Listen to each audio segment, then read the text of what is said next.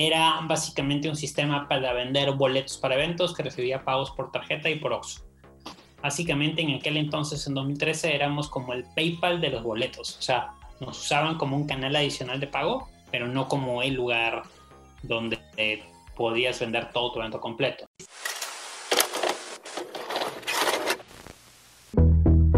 Tripulantes del multiverso. Todo está conectado. Sintonizamos historias de seres extraordinarios que revolucionan nuestra realidad. Este es el show singular.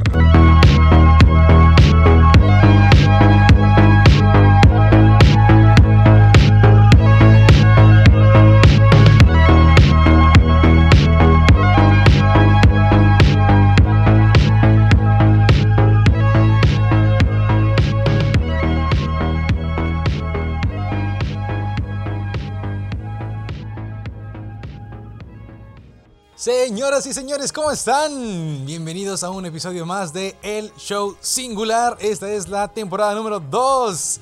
Ya, ya extrañaba decir, señoras y señores, estuve durante todo este mes y medio, casi dos meses, practicando el poder decir bien señoras y señores. Esperemos que esta temporada no me vaya tan mal. Y para arrancar con todo, la temporada 2 tenemos a un super invitado, Joshua Francia. Joshua, ¿cómo estás? Muy bien, muy bien. Muchas gracias por la invitación. Qué bueno, Joshua. Como siempre, eh, nos, tenemos este, esta costumbre de, presentar a nuestros invitados con la descripción que tienen en sus redes sociales. A ti te encontramos en Twitter. Y dice Joshua que es eh, de Boletia y Nirmi TV, cocinero, eh, runner, estoico y le gusta la gente de energía alta, ¿no? Sí. Oye, fíjate que el concepto este del show singular, lo que nos gusta mucho es este pensar en, qué es lo que le inspira a la gente que nos inspira, ¿no? Hay, muchas cosas sucediendo, a lo mejor ahora con la pandemia, a mucha de la gente le salieron como nuevas ideas, nuevas cosas que quería hacer, nuevos hobbies quizá, y pues queremos como ver qué está haciendo la gente que ya hace un poco de lo que le apasiona, ¿no? Em, y muchas de las veces esas inspiraciones vienen desde tiempos, sí, eh, no sé, desde que éramos niños o algo, algo similar. Entonces, en tu caso, no sé si recuerdas o se te viene a la mente algún personaje, algún programa de la televisión, puede ser el que sea, eh, que sientes que te ha inspirado un poco o un mucho a ser la persona que eres hoy en día? Wow, qué pregunta más curiosa. Este, recuerdo mucho cuando era niño, había una biblioteca eh, infantil con unos personajes, supongo que eran acuáticos porque tenían como unos tubitos de snorkel, digamos. Sí, sí, sí era una biblioteca educativa chiquita que te iba enseñando de las cosas y demás, y estos personajes estaban en cada página explicándote las cosas y tal, ¿no? Entonces, como que recuerdo que me gustaba mucho leer esos pequeños libritos y como que aprender. Y supongo que lo que más me gusta en la vida en general es aprender cosas nuevas. ¿no? Este, aprender algún nuevo concepto, alguna nueva manera de hacer las cosas en general. Entonces, o sea, si me preguntas, creo que es el momento de mayor lucidez que tengo de cuando era niño, de disfrutar el proceso de aprendizaje y intento en el día a día y en mi vida como mantenerme así de emocionado por aprender cosas nuevas. Claro, porque uno nunca sabe a veces de dónde va a llegar la inspiración, ¿no? Y, estar como abiertos también, pues te llega esta, este momento, como es tú, de lucidez o de se te prende el foco y puedes aprovechar la oportunidad porque hay que estar preparados, ¿no? Eh, algo que me llamó mucho la atención de lo que mencionaba era este concepto de lo estoico, ¿no? Porque hay, muchas personas que también a veces lo traen en, pues como de moda quizá, pero no sé si saben al 100 de qué se trata. Entonces, para ti, ¿qué es ese asunto de ser estoico? Una vaina súper difícil. Este, yo empecé a leer acerca de esta manera de lidiar con la vida pues, hace ya cuatro años más o menos. Este, me doy cuenta que básicamente lo estoico es alejarte de, de todas esas cosas que perturben tu ánimo. Entonces habla mucho de la moderación, del espíritu moderado, que los deseos no te muevan, ¿no? Digamos que es lo contrario totalmente de un estilo de vida hedonista, ¿no? Donde persigues el placer por sobre todas las cosas. Esto es, no, o sea, la, la virtud está en moderar tus apetitos en general de todo tipo, ¿no? Este, y por otro lado te enseña mucho, que creo que sobre todo cuando comienzas a emprender es algo súper importante, te enseña mucho a lidiar con las cosas que no están bajo tu control, ¿no? Este, con la aceptación de las cosas que no están bajo tu control en general, en todo, ¿no? En la carrera, en lo personal y tal. Entonces cuando, aprendí, cuando aprendí acerca de esto y justo conoces a la gente que más se recuerda de toda esta filosofía, que básicamente son Marco Aurelio, Séneca y Epicteto, está padre, ¿no? Y creo que si, si no estás viviendo algo así de difícil, en tu vida, hasta cierto punto es sencillo como decir, ah, soy estoico y pues porque acepto que no me fue bien en este business o porque acepto que falleció un familiar y tal, ¿no? Y un poco lo que me ha pasado en los últimos meses es que justo han sido meses muy difíciles para las cosas que hago, para la industria en donde estoy.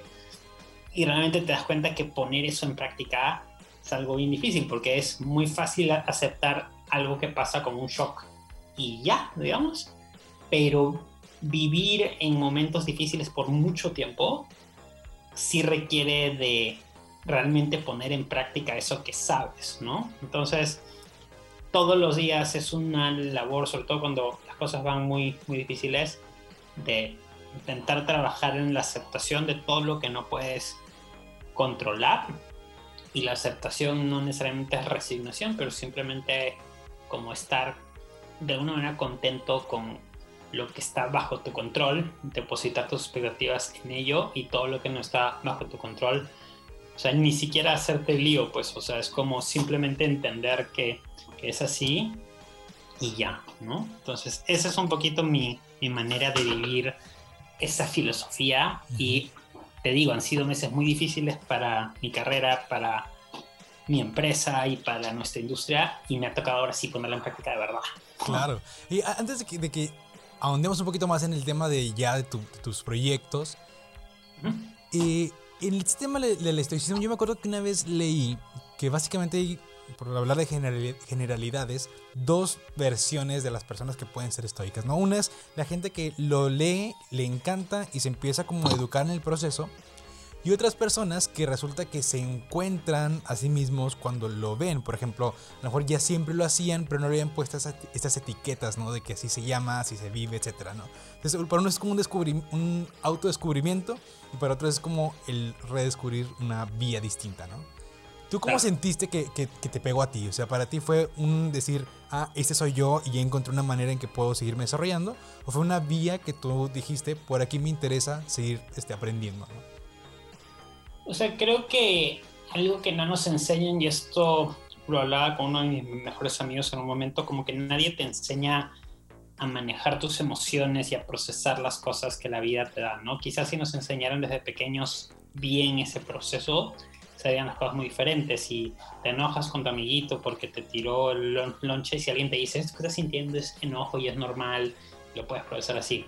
Entonces, para mí en su momento fue quizá como articular algo que yo vivía como pragmatismo, simplemente no intentar hacerme lío por cosas que no están bajo mi control, este, pero, pero el hecho, o sea, de darte un poco de ejemplos de las cosas que podrías afrontar y cómo las deberías manejar, creo que sí te abre un poquito la, la perspectiva. Entonces supongo que había una parte que de alguna manera todos vivimos cuando decimos que alguien es muy práctico, pues es porque no se hace problemas por cosas que no parecen hacer sentido en lo general. Creo que es una partecita chiquita del estoicismo, pero luego es mucho más allá, ¿no? O sea, te habla de cosas como, pues cada vez que estés cerca a un familiar que quieres, piensa, esta persona se puede morir mañana, e inclusive si se muere, digamos, este, pues si lloras es por ti, no es por esa persona, es totalmente tu propio rollo, porque si esa persona te quiere, no te quiere ver sufrir.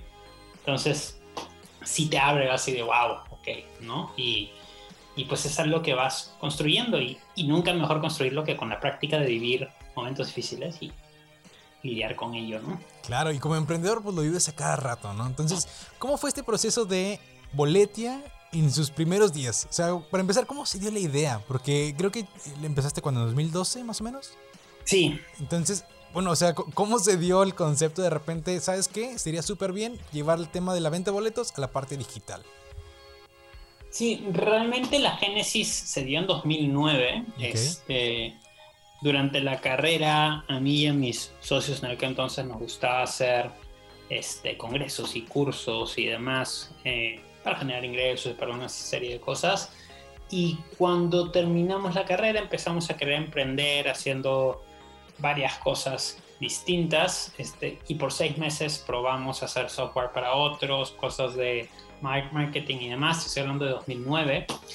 Y a mediados dijimos, bueno, es mucha energía hacer cosas para otras personas, ¿qué podemos hacer con tecnología que conozcamos y que sea un problema? ¿no? Entonces recordamos todo el problema que el momento implicaba registrar a gente para un congreso, venderle un ticket para un curso, dijimos, oye, aquí aquí hay algo interesante, ¿no? Entonces queríamos hacer básicamente un sistema de registro para congresos y cursos eh, de nuestra universidad. Y así empezó a mediados de 2009. Recorrimos el camino típico de meterte en incubadora de empresas y hacer un plan de negocio de 100 páginas y todo ese proceso donde no haces nada, pero te sientas a pensar y todo lo escribes, porque en aquel entonces no existía este concepto aquí en México de Lean Startup, ni mucho menos, ¿no?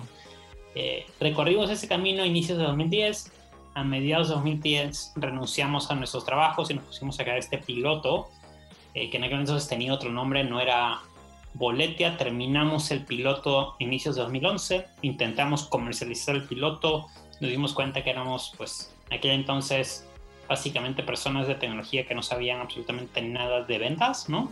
Entonces nos fuimos aliando con gente, incorporamos un tercer socio de la compañía, quisimos incorporar a alguien que nos ayude a, comercializarlo, no se pudo, entonces ya a mí me toca meterme un poquito a entender cómo se vendían este tipo de cosas, aprendo tantito. En 2012 decidimos aplicar a programas de aceleración que justo empezaban a llegar a México, Guaira fue uno de ellos, y luego uno que se llama Mexican VC, que se terminó convirtiendo en 500 Startups, y en ese momento, en 2012 a mediados, nace Boletia, hacemos el cambio de nombre a este prototipo, y Boletia nace ya como una compañía orientada a dar servicio de venta de boletos abiertos.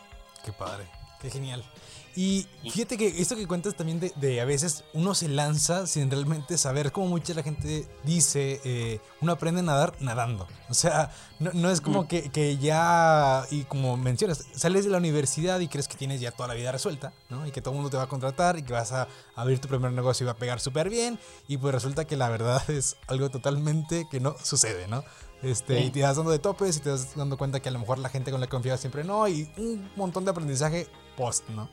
Este, ya una vez que, que, lanzaste, que viviste como todo este, este viaje de, de, cosas y de aprendizajes y de dejar y de volver a empezar, etcétera, ¿cómo fue el, el, primer hit que se aventaron y que, se dijeron, que dijeron como realmente le estamos yendo por un camino que vale la pena, ¿no? Porque muchas las veces la gente luego a la mitad se empieza a pues a desanimar, ¿no? Y decir, oye, pues de tanto que estoy intentando, pues no sé bien hasta dónde, ¿no?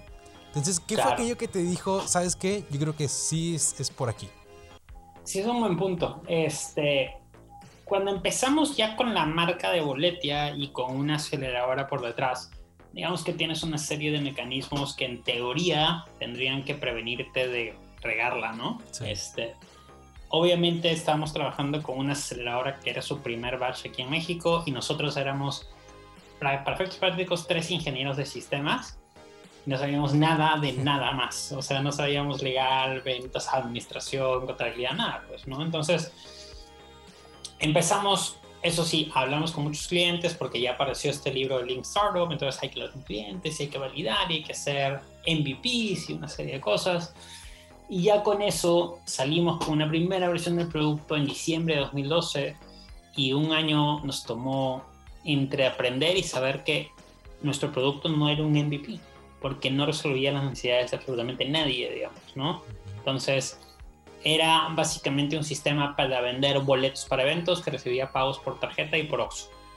Básicamente en aquel entonces, en 2013, éramos como el PayPal de los boletos, o sea, nos usaban como un canal adicional de pago pero no como el lugar donde podías vender todo tu evento completo. Entonces, recabamos todo ese feedback desde finales de 2013, inicios de 2014, lo implementamos en la propuesta de valor y a mediados de 2014 estuvimos en la disyuntiva de si contratar a un director comercial con mucha experiencia y cartera o contratar a una recién egresada de la universidad con muchas pilas y tal, ¿no? concluimos que nuestro producto no estaba listo para un director comercial ni teníamos el dinero para pagarle y que era mejor tener a alguien con mucha pila y que tuviera loco y viera, ¿no? Entonces esta chica resulta que le encantaban los festivales independientes y quería a fuerzas que cerráramos festivales independientes. Yo para esto ya había hablado con la mayoría de dueños de estos festivales en 2013, ya me habían dicho que no y por qué. Entonces dije, bueno, no, está de más tocarla por otra vez, ya tenemos más cosas. Y resulta que funcionó muy bien. Y empezamos a cerrar uno en agosto y luego cerramos otro en septiembre y luego dos en octubre. Y de pronto de un trimestre a otro triplicamos ingresos y nos dimos cuenta, aquí hay algo, ¿no? Y, y, y ese fue nuestro como aha moment porque la plataforma realmente todos muy crece, la comercializamos con todos, pero en particular pensábamos en congresos y cursos, pero la industria de entretenimiento era quien veía más valor en lo que hacíamos. Qué fregón. Y sí, eh, eh, yo creo que esta, esta chava al momento de tener la oportunidad de pues demostrar, como decíamos hace rato, y que en una empresa así, pues ha sido como también muy inspirador para ella. O sea, muchas de las veces cuando un, como dices tú, alguien trae muchísimas pilas y luego de repente empiezas a toparte con pared y no hay esta oportunidad para seguir desarrollándote y aportando, eh, es súper complejo, sobre todo cuando llegas a una empresa súper grande que muchas veces te lo pintan así como de, básicamente la gente entra con esta mentalidad de que se va a jubilar en esa empresa y, pues ya, y hay las personas que están dentro, que llevan ya a lo mejor como 30 años, lo único que hacen es como tratar de, preservar su, su, su empleo, entonces hacen el mínimo para que no los corran. Entonces, cuando llegas y con toda la pila y querer cambiar, resulta que nadie está con la disposición de querer hacerlo porque todos están en la, en la comodidad, ¿no? Pero también lanzarse a, estar en una, en una startup o en una empresa que va empezando y que va como con muchas pilas, pero va todavía en una etapa que a lo mejor nadie ubica, este, esto ya también muy complejo. Es como parte de tener esta cultura y que todos se sientan como muy involucrados en el equipo. Entonces, ¿cuál fue este, este, esta estrategia que le metieron o, esta, esta visión que, que, le, pusieron al proyecto? para que la gente también se sintiera como en esa comodidad de sentir, ¿sabes qué? En esta, aquí sí me siento escuchado y le apuesto al propósito lo que están buscando hacer estos chavos. Pues, me encantaría decirte que desde el principio fue así, pero realmente ha sido un proceso iterativo y de regarla mucho. O sea, cuando eres un equipo pequeño y vas contratando pocas piezas, trabajas junto con la gente, trabajan muchas horas. Es como que la cultura básicamente se define por la inercia del día a día y de las cosas que haces y todo el mundo quiere hacer pasar cosas y no hay que preguntar mucho, no hay muchos canales para tomar decisión, todo es bastante horizontal y entonces empieza a funcionar y sucede. Luego, cuando levantamos nuestra primera ronda de capital grande, eh, teníamos que contratar puestos que no teníamos y ya teníamos que crear una capa, digamos, entre la toma de decisión y la capa operativa. Ahora ya tenía que existir una capa de administración, de management. Y cuando hicimos eso, nos trajimos gente que chocaba en su forma de hacer las cosas con la gente que ya estaba en la compañía. Entonces, no había manera de conciliar esos mundos de gente súper estructurada y como de venir de corporativos a gente súper acostumbrada a que las cosas fluyan y pasen muy rápido. Y pasamos por momentos súper difíciles porque había un vacío de cultura. O sea, la gente no sabía cuál era la cultura de la compañía porque de pronto habías traído un montón de gente externa y la cultura ya era diferente, ¿no? Y, y nos costó mucho, y en lo personal me costó mucho a mí porque ya para aquel entonces mis socios habían dejado la compañía, hemos llegado a un acuerdo de salida de, de ambos, entonces yo estaba un poco solo y era difícil para mí como plantear esto y ahí te das cuenta de la importancia de bajar un manifiesto de compañía, cosas en las que crees y demás.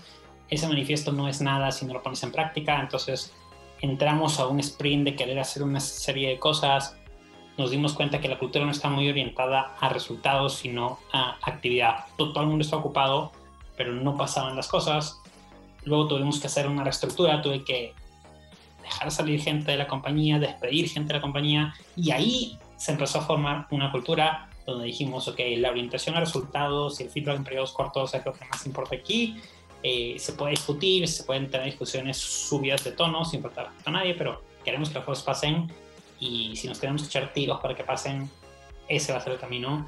Y ahí sí se empezó a sentir una cultura realmente donde la gente básicamente sabía que queríamos ganar y no queríamos ganar de cierta forma, queríamos ganar. Entonces, eso habría opciones, ¿no? Evidentemente muy ético y muy como honesto todo, pero el punto era hacer que las cosas pasen, no era hacer que las cosas pasen con este proceso específico de esta forma. Y ahí se fue formando una cultura y básicamente como nuestra orientación es esa, es hacer que las cosas pasen, pues eso llama a gente que está orientada a resultados y la gente que no le hace mucho sentido a eso está en disgusto o se va y está bien. Hemos aprendido a aceptar que no hay una buena cultura, hay una cultura con la que la gente se identifica y otra cultura con la que la gente no se identifica y eso es sano y es normal.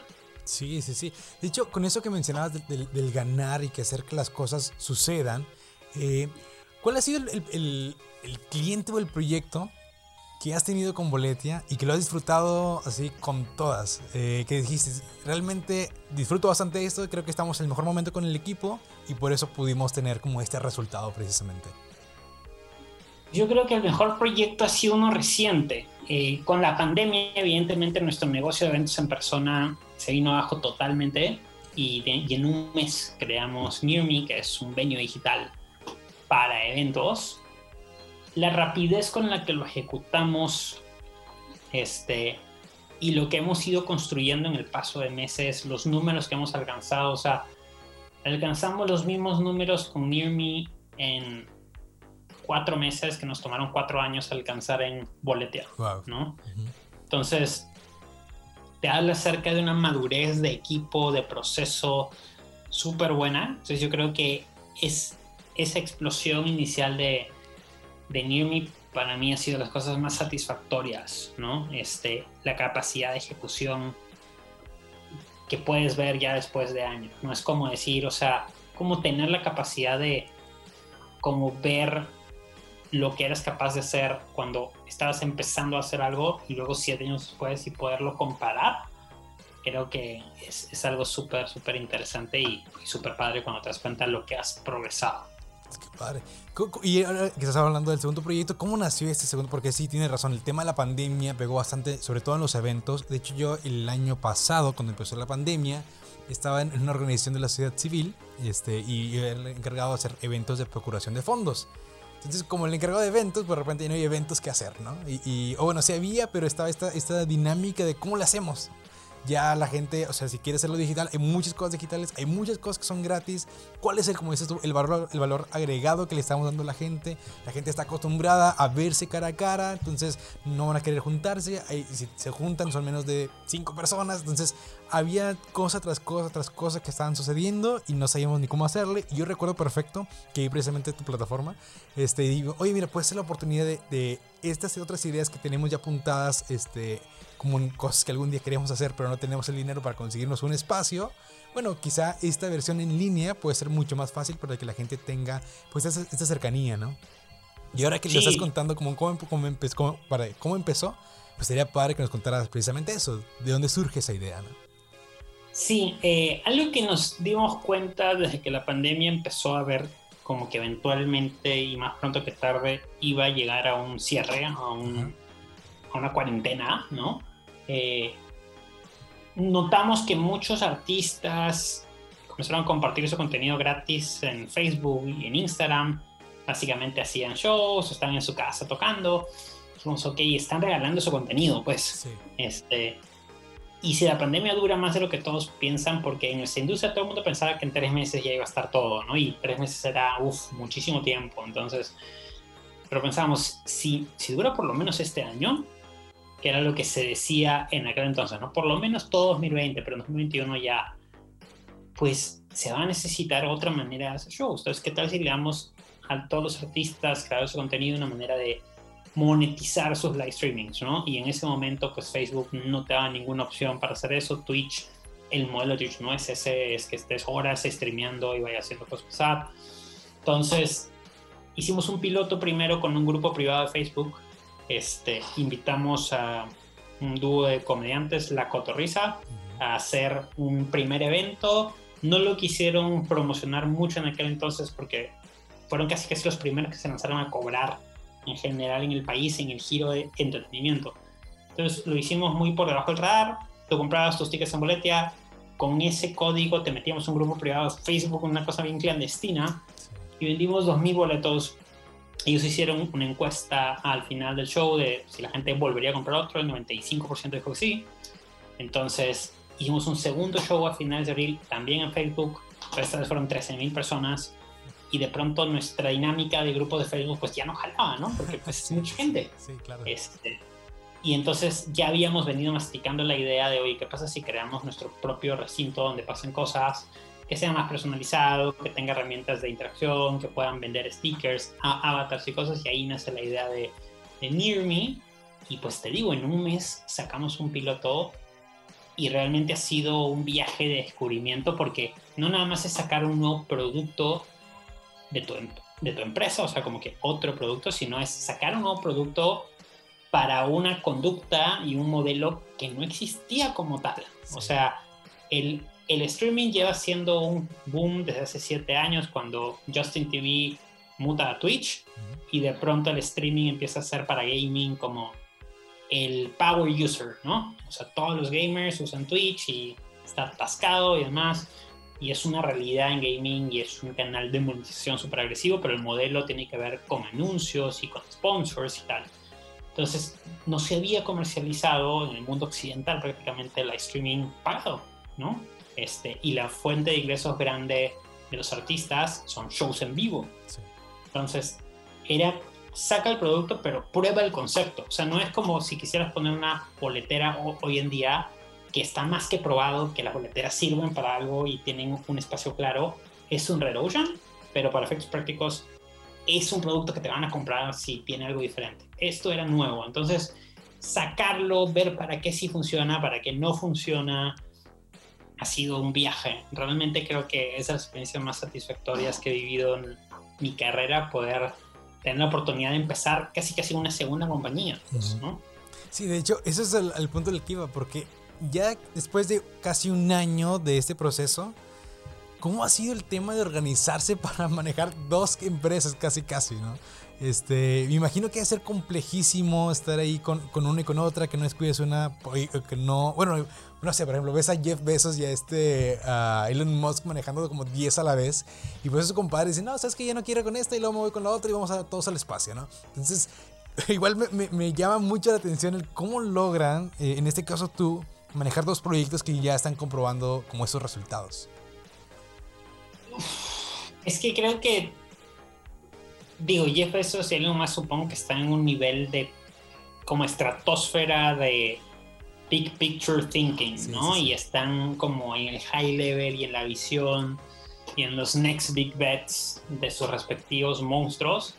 En nuestro caso, o sea, como no estamos en esa etapa de madurez, entonces sí es un proceso muy todavía heads down en el día a día y con ciertas pausas para entender el, el big picture. Entonces, lo que nos ha pasado en estos meses es que pues tu apuesta está enfocada en lo que se puede vender ahorita, que básicamente es todo el canal de eventos digitales, pero al mismo tiempo tienes que lidiar con la operación y el sostener el negocio de eventos en persona, porque tienes muchísimos eventos cancelados, muchísimos eventos pospuestos, algunos eventos vendiendo a 30, 60%, de pronto ya no puedes cumplir las premisas de tu modelo anterior donde dabas el dinero a semana vencida, sino tienes que darlo por partes o no darlo de plano. Entonces, cambia el modelo operativo, no te deja demasiado dinero ahorita, pero lo tienes que sostener y ahí básicamente estás en una operación un poco de contención y de oportunismo. Cualquier oportunidad que haya vender algo en el mundo en persona, autocinemas, autoconciertos, vas. Y luego tienes todo un desarrollo de negocio de una valga la redundancia, nueva unidad de negocio, tienes un producto nuevo para un mercado nuevo, eh, que le habla a una audiencia que pues, tiene que estar dispuesta a pagar o a un tipo de cliente como una marca que, que le vea valor a tener su propio recinto pero en digital. Entonces, básicamente la, la, organización se da intentando priorizar, pues ahora sí que como ley de Pareto, el 80% en, en lo que realmente va a tener más impacto, que en este caso para nosotros ahorita es Near Me, y el 20% en, en sostener, digamos, el valor de tu compañía que está puesto en boleta por los años que tiene, por la cartera que tiene, por la facturación y por lo que logró hacer antes de la pandemia, con mucha fe y con mucho optimismo de que en la medida que los eventos regresen, la gente está desesperada por salir. Ahorita hemos vendido algunos eventos en circunstancias muy puntuales donde justo se vende un evento para noviembre de 2021, la gente lo soldatea. Es increíble cómo la gente está desesperada, ¿no? Entonces, lidiar con el día a día, hombre, y de alguna manera, este, intentar apostarle a las cosas que ves mayor oportunidad de crecimiento y de atracción. Yo creo que por ahí estamos ahorita dándole.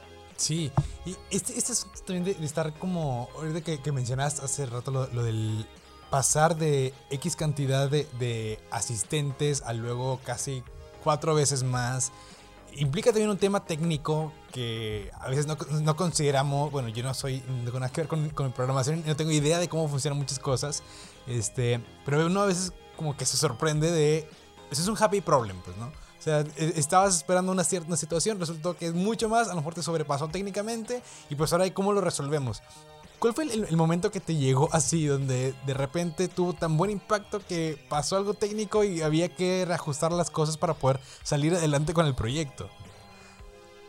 Pues mira, te puedo contar un par de historias muy rápido de cosas que nos sobrepasó y no pudimos solucionar, que okay. fueron increíbles para nosotros. La primera, un evento que sucedió Ciudad de México en enero de 2015. Había venido una artista que se llama Yayoi Kusama. Básicamente era una japonesa que hacía arte con pol polka dots Ajá. y estaba en el museo Tamayo. Todo el mundo iba a ver esa expo y se tomaban la foto en Facebook en el cuarto con los polka. Era súper famosa. Y a la gente que trajo el evento se le ocurrió hacer un maratón donde ya quedaban los últimos tres días, entonces iban a estar abiertos 24/7. Las últimas dos semanas habían colas para acceder a esta cuestión y se les ocurrió vender en línea el maratón. Entonces se metieron decenas de miles de personas en 15 minutos y la página estuvo caída prácticamente 24 horas. Wow. No, no pudimos levantarla, nunca nos había pasado eso. Este, fue muy duro porque obviamente tienes que estar en la oficina del cliente viendo qué hacer logramos liberarlo de alguna forma, pero 21 horas después, sí. para que se vendieran los últimos boletos y luego llevamos gente para que los vendiera en sitio. Un desastre logístico brutal que nos enseñó, ok, tenemos que meterle más como fierros a esto, ¿no? Contratamos a alguien de infraestructura eventualmente y luego nos llegó una segunda oportunidad en mayo de 2017 y íbamos a vender por primera vez en México el Ultra Music Festival. Es un festival que tenía ediciones en Miami, Dubai y tal iba a venir a México, este, y pues para nosotros iba a ser el evento más grande siempre en Boletia, ¿no? 60 mil personas, una cosa brutal. Nos preparamos un mes y medio antes, hicimos pruebas de carga, de soporte y tal, todo aparentemente bien. El evento salió a evento un 31 de mayo, un miércoles. Me acuerdo muy bien porque ese día tenía reunión con mis socios in inversionistas a las 5 de la tarde. Salió al mediodía, empezó a vender, veíamos 500, 1500, 2500, 5000 personas en la página y de pronto se colapsó el sitio. Este, con la cantidad de compras que teníamos o intentos de compra por minuto. Estuvo caída en esta ocasión 10 horas. No. No podíamos levantarla. Vendimos en un día uf, la cantidad de boletos que habíamos vendido prácticamente los 5 meses anteriores. ¿No? Entonces, no estábamos preparados para eso, digamos. Este, y fue otro golpe muy duro porque ahí nos dimos cuenta que tenemos que cambiar totalmente esta plataforma ya dio de sí. Es la segunda vez que nos pasa esto. No encontramos manera de quitar el cuello de botella y empezamos todo un viaje que terminó en un cambio de estructura de compañía porque no estaba funcionando nuestra manera de hacer las cosas. Pero yo creo que son los dos momentos en los que nos desafiaron a pensar digamos, más ambiciosamente en términos de tecnología y evidentemente ya en los últimos años, pues más o menos sabemos cómo lidiar con los retos, ¿no? Tuvimos el evento más grande de live streaming con tickets pagados en el país en diciembre uh -huh. y ya ese sí funcionó prácticamente sin ningún problema. ¿no? Qué fregón. Es parte del proceso de aprendizaje. Yo creo que hay muchas cosas que compartirle aquí al gobierno de México después de la bronca que tuvieron con ese asunto de la plataforma y las vacunas, porque cada rato se caía y la gente no podía conectarse, no sé qué tanto tema. Pero bueno, es parte de... Eh, eh, pues sí, aprender, ¿no? Y pues si sacas algo de la noche a la mañana, pues está canijo poder atinarle así al 100% pensando en una población como la mexicana, ¿no? Y hablando de México y, los países que, que, que hemos platicado un poquito durante estos minutos, Tú eres de Perú, ¿cierto? Entonces, sí. esta versión como más internacional de los proyectos de Boletia y de Near Me. ¿Para dónde van? ¿Cómo, ¿Cómo has sentido que ha sido quizá este choque cultural o no cultural o es lo mismo? ¿Si hay oportunidad afuera? ¿Cuál es tu visión al respecto? Creo que la pandemia nos ha ayudado a quitarnos como preconcepciones que teníamos. Algo que endémicamente me costaba hacer funcionar en Boletia era entender la magnitud de los problemas antes de descartarlos. Entonces, cuando hablamos de algo nuevo, decimos, no, es que eso es súper complicado y abre una serie de factores y cosas, entonces no, ahorita mejor no, ¿no? Y nos pasó en su momento cuando queríamos empezar a vender Boletia como un administrador de tu recinto, o sea, donde mi cliente ya no era el promotor, era el recinto, y yo te iba a vender a ti recinto el sistema para que tú a su vez se lo vendieras a promotores. Estuvimos muchos años hablando de ello, nunca lo hicimos hasta que nos sentamos a decir, bueno, ¿qué necesito un recinto? Y realmente puedes que el, el, problema haya sido tan complejo como te lo esperabas, pero normalmente puedes empezar por una versión muy sencilla de, de la solución e irla iterando. Entonces, creo que algo parecido nos pasó con eventos en otras monedas. Nosotros queríamos vender eventos en otras monedas y parecía un proyecto gigantesco, imposible, hasta que tuvimos que hacerlo en la pandemia y lo sacamos en un mes. ¿no? Sí. Entonces, un mes y justamente lo sacamos en modo beta y en las próximas dos semanas lo vamos a liberar ya al mundo.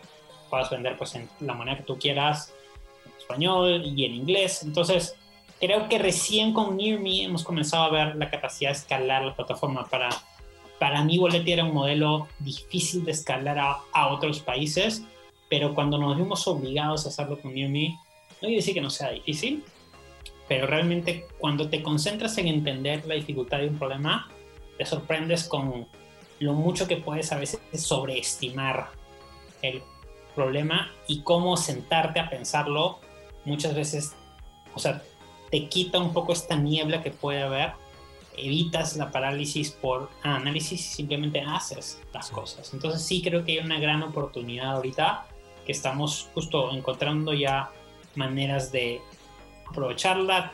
Tenemos eventos ya vendiéndose en Estados Unidos, en España, en Colombia, en Chile, en Uruguay y con esfuerzos puramente directos nuestros, no, no un esfuerzo de plataforma o de inbound y mucha pauta, bastante dirigido entonces creo que hay una gran oportunidad de escalarlo y pues será ver en los próximos meses qué tal nos va, pero entusiasmados. Qué bueno, y qué bueno que aprovecharon de esa manera la pandemia, porque muchas personas, pues de plano se fueron a la depresión, no, no supieron qué onda, se bloquearon por, por cosas que suceden, ¿no? Eh, pero hay unos pocos que sí pudieron abrir un poco más los ojos y ver las oportunidades, como decías hace rato, para poder aprovecharlas y ver cómo ahora seguimos adelante sacando cosas nuevas. Entonces, qué chido que en su equipo pudieron como tener esta, esta nueva oportunidad de crear cosas nuevas y de probar ese asunto que a lo mejor ya tenían en la congeladora durante ya algunos años y que por fin están tomando la luz, ¿no? Este, la pregunta de ley, bueno, antes de eso, se nota que eres un compadre que le, le, te, le tienes como gustos muy amplios, ¿no? Te gustan muchas cosas, a lo mejor muy diferentes entre sí o puede parecer así, ¿no? ¿Hay algún otra, otro proyecto en el que estés trabajando aparte de Boletín Near Me? No puedo hacer eso. Me cuesta muchísimo. Este, creo que hay gente, justo Elon Musk, Jeff Bezos, que serán muy buenos para esta fragmentación mental. Yo ahorita mismo, digamos, en lo que estoy trabajando, distinto a, pues está muy íntimamente ligado con, son modelos de, ¿cómo explicarlo? Modelos de gestión, ¿no? Entonces, algo que normalmente creo que es una gran área de oportunidad que tengo, es que soy muy bueno para empezar cosas, no necesariamente he sido muy bueno para darle seguimiento con disciplina y constancia. Entonces, en los últimos años me puse a trabajar en ello, me di cuenta que podía ser bueno en eso. Y ahorita estoy trabajando en, particularmente para ventas, un modelo sencillo con el que podemos llevar muy en corto los resultados, pero así como otro proyecto no puedo, me encanta cocinar, me encanta leer, me encanta aprender cosas, este, estoy caminando mucho, cosa que nunca había hecho. Había corri corrido, pero caminar es diferente. Okay. Es muy padre. Este, pero así como otro proyecto, no. Yo ahora sí como persona de una sola persona, me clavo y hasta ahí, ¿no? Sí, bien, entonces nos quedamos con las ganas todavía de ver el libro de cocina de Joshua en un futuro, ¿no? este, hay, hay, un documental, no sé si lo has visto, ¿cómo se llama este? creo que es el de eh, El cerebro creativo, algo así, está en Netflix. Y habla de un tipo, dice, ese es el, el, compadre que en todas las que hace le va súper bien. Y él, él, era un físico que trabajaba en no sé qué planta y que además había justamente publicado un libro de cocina porque le encantaba cocinar. Y, y, le invitaban a varios lados porque andaba en todo, este, como lo que mencionas. Es que muchas veces, y es algo también de lo que decimos en, en el show singular, y hablamos de la singularidad en el sentido en que como también lo decimos al principio, uno nunca sabe dónde va a llegar la inspiración. ¿no? Entonces, cuando estás abierto a estas diferentes como gorras que te pones o cachuchas, diciendo, bueno, eh, hoy voy a ser cocinero, ¿no? Y mañana voy a ser, este, pues, programador, de repente encuentras coincidencias donde mucha de la gente, pues, no las percibe jamás, ¿no? O como estas, estas visiones hacia futuro que a veces pues nunca habías eh, previsto hasta que de repente se presenta y es porque también tienes cierta, eh, pues como trabajo previo, ¿no? Entonces todo eso va sumando. Y, es padre cuando de repente, de repente, empiezan a llegar estas inspiraciones y luego las puedes llevar a cabo. Entonces, qué, qué bueno también que las tengas esta habilidad de llevarlas a cabo, porque mucha de la gente pues, nos quedamos nada más pensando y como dices tú, en este parálisis por análisis, y al final puesta en práctica pues está complicado. Es lo que, lo que diferencia de una persona normal a un real emprendedor, ¿no? Eh, ahora sí, la pregunta de ley. ¿Qué le recomendarías a una persona que quiere empezar su proyecto. Es decir, esta gente que ya se dio cuenta de, sabes que yo no quiero ser otro más eh, atascado en el tema del parálisis por análisis, ya quiero aventarme con esta idea que traigo ya tiempo trabajando, pero pues no sé, no sé qué haría o no sé cómo empezaría. ¿Qué le recomendaría a esa persona? Ok, yo creo que, a ver, estamos hablando de una empresa, de un emprendimiento. Sí, es que fíjate que eh, a veces un emprendimiento puede ser un proyecto y no necesariamente lo que monetice, siento yo, ¿no? A lo mejor primero lo haces por hobby y luego se te va dando como Exactamente. Digamos, un proyecto. Entonces, ¿qué le recomendarías a esa persona del proyecto? Este, si estamos empezando un proyecto y es algo que puedo empezar yo solo, yo creo que estaría hablando de algo fundamental que es empieza, digamos, ¿no? Eso es algo súper, súper importante. O sea, lo, lo hecho definitivamente es lo enemigo de lo perfecto. Entonces, en ese sentido, lo más importante es empezar. Este, si es que empiezas y estás del otro lado, ¿no? Cualquier cosa, o sea, yo me doy cuenta que es el equivalente a decir, oye, quiero escribir un artículo o un blog post súper bueno y tal. Entonces, justo necesito encontrar las ideas y esperar que el momento sea perfecto y me voy a sentar una vez voy a escribir el post perfecto de una sentada, eso no sucede.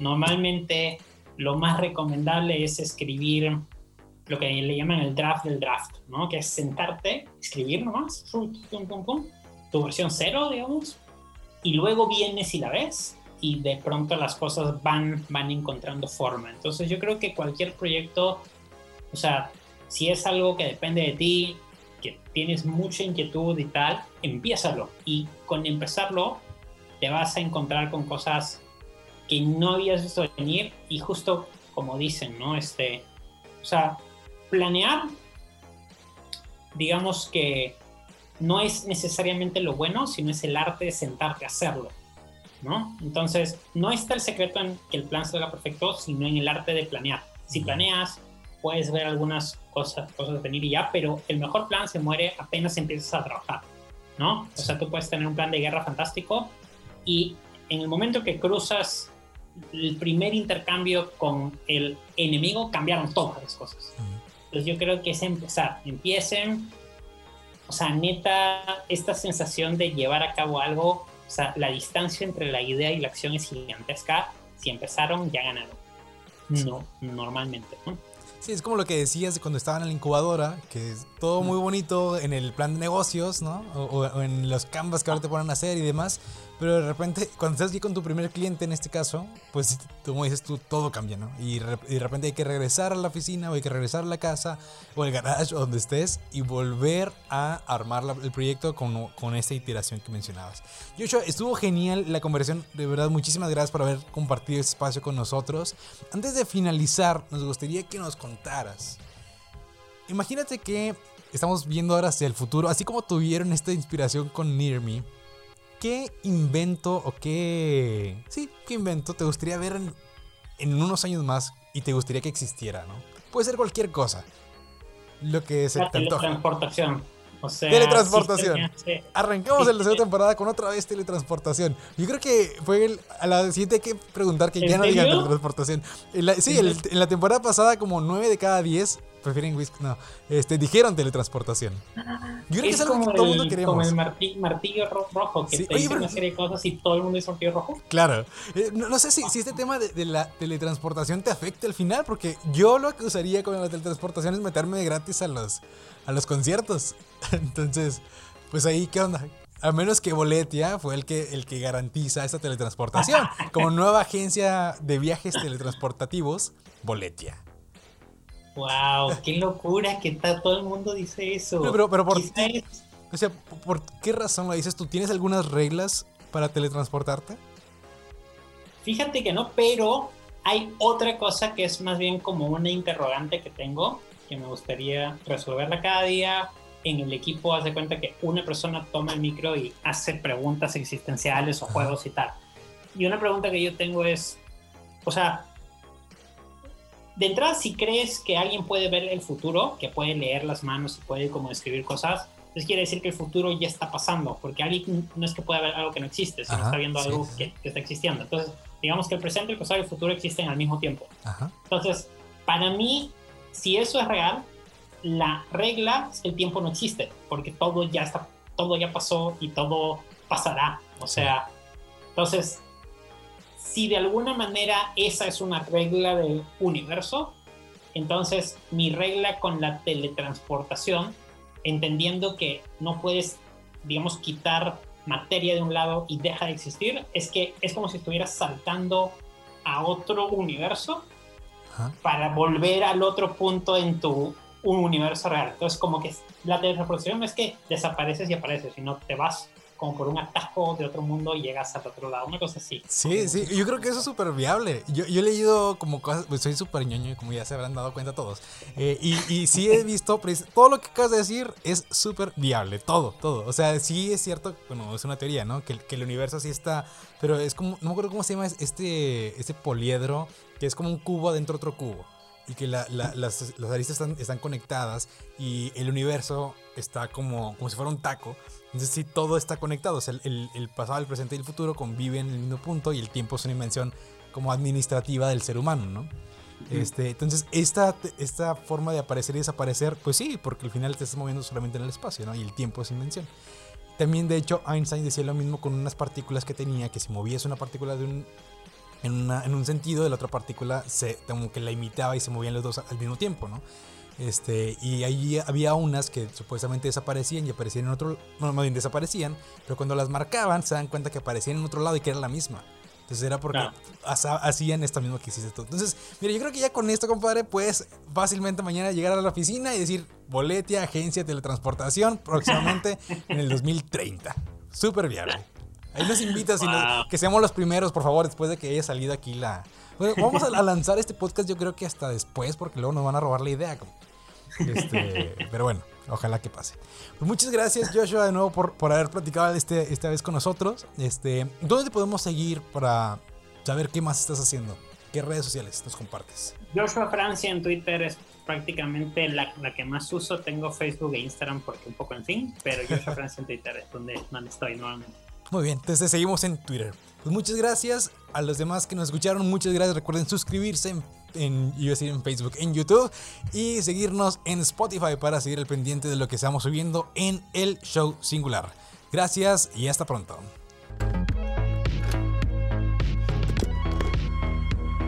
Finalizamos una transmisión más de El Show Singular. Hasta el próximo reencuentro.